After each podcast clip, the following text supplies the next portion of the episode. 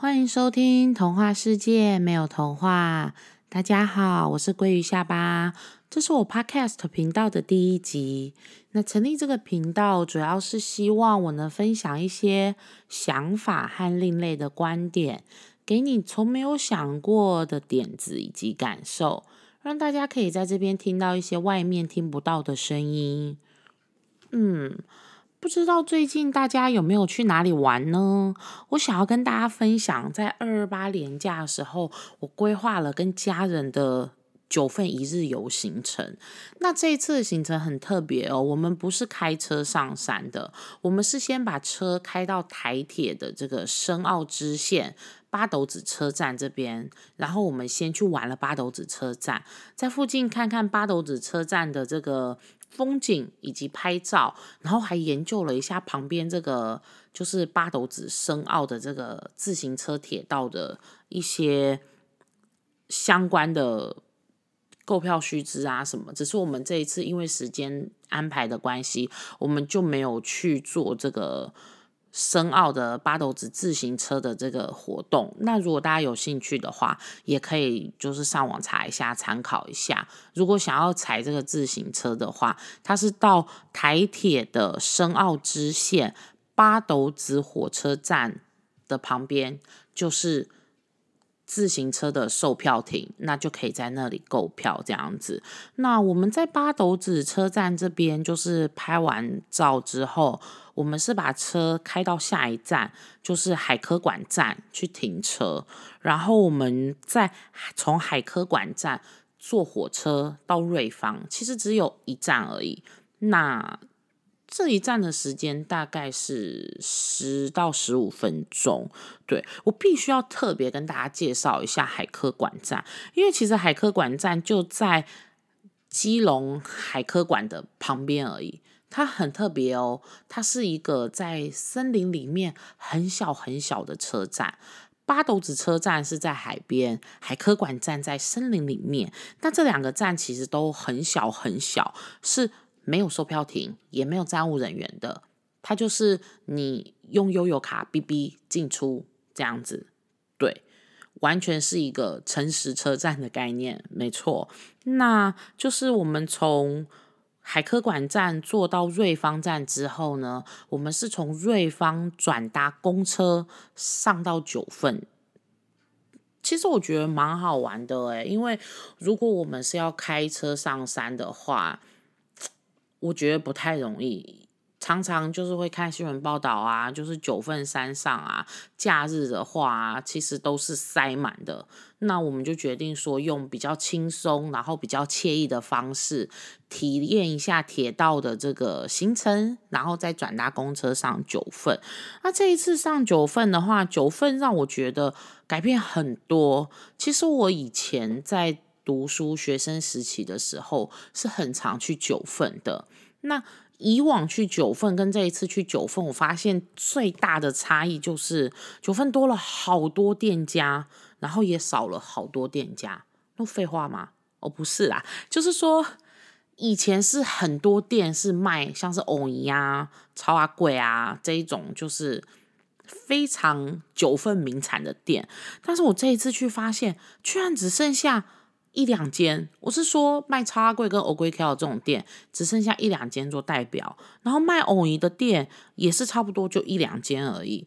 那其他呢？其他的店都转成了像是那种，嗯，一些卖特产啊，比如说九份伴手礼呀，或者是说变成茶楼。就是景观茶楼这样子，你可以在里面跟家人坐在这个茶楼里面吃点心，然后喝饮料，然后聊聊天、聊聊心事，看看山、看看海，这样子是蛮不错的。因为其实九份人多的话，我看他们店家生意也都蛮好的。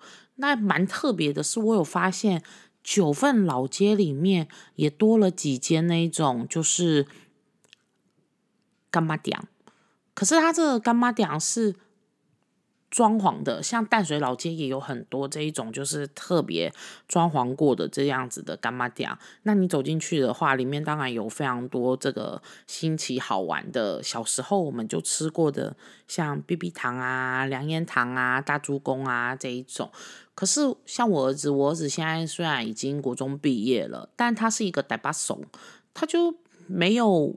看过这样子的糖果，所以我就等于说带他进去的时候，也可以仔细跟他介绍一下，说，哎，妈咪小的时候啊，就是吃什么吃什么吃什么这样子，他也是觉得好新鲜哦，他都没有试过，那我们也是可以买来试试看，尝尝看，回忆一下儿时的这个记趣这样子，对，但是其实九份我比较想要跟大家分享的是。我最爱吃九份的炭烤臭豆腐，不知道为什么，我觉得九份的炭烤臭豆腐好好吃哦。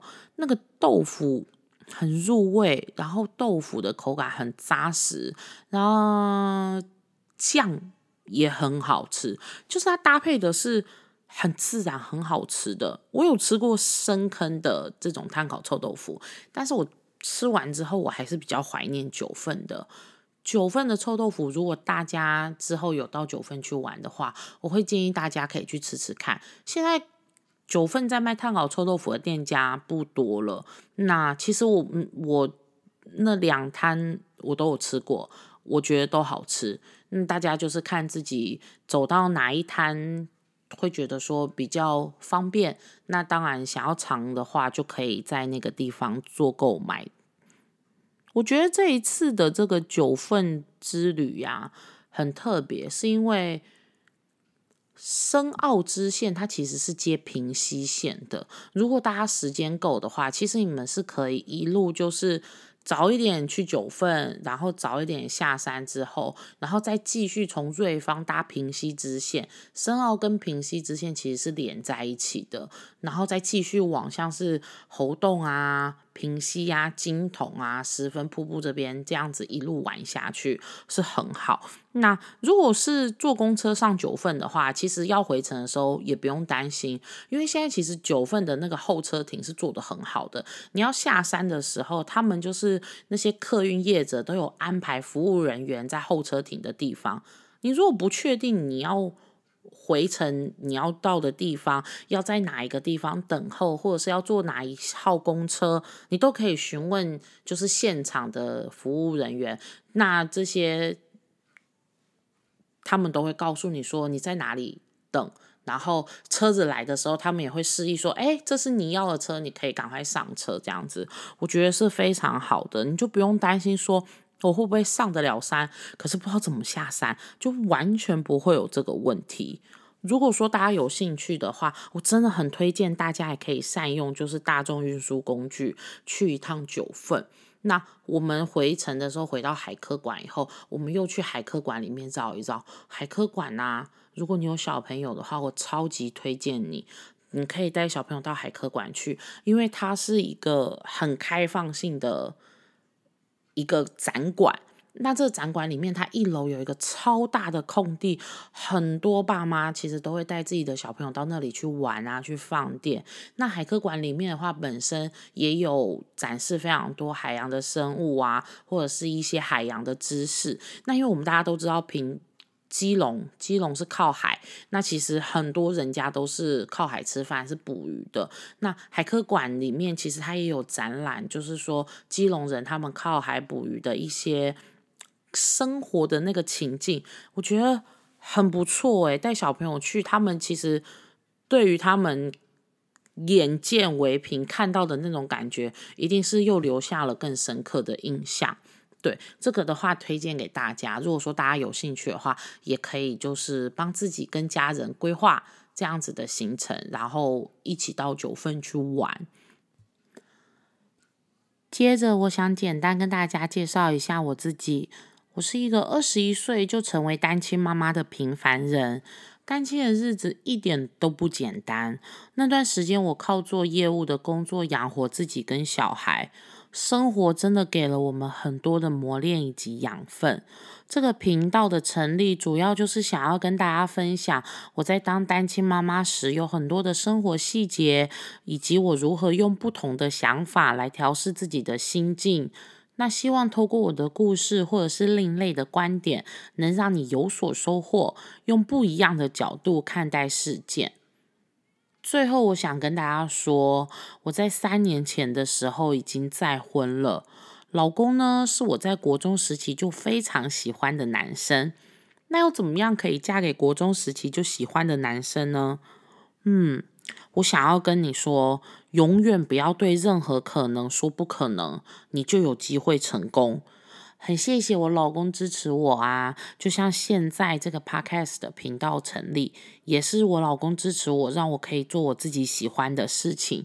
嫁给他真的就像童话故事一样，只是呢，童话故事都没有演的是王子跟公主结婚之后啊，还是会为了柴米油盐酱醋茶吵架哦。那这个故事的话，后面我可以再跟大家分享。嗯，如果喜欢我的频道，可以帮我留下评分，给我一个鼓励。有任何想法想要跟我分享，也欢迎到 FB 粉专 Fish Tell Me 找我玩，或是写 mail 给我哟。我预计是每周二会更新我的 Podcast 频道，但也不排除或许周间会有一些特辑。到时候相关的资讯我都会放在我的粉专，再请大家多多留意哦。我们下次见，拜拜。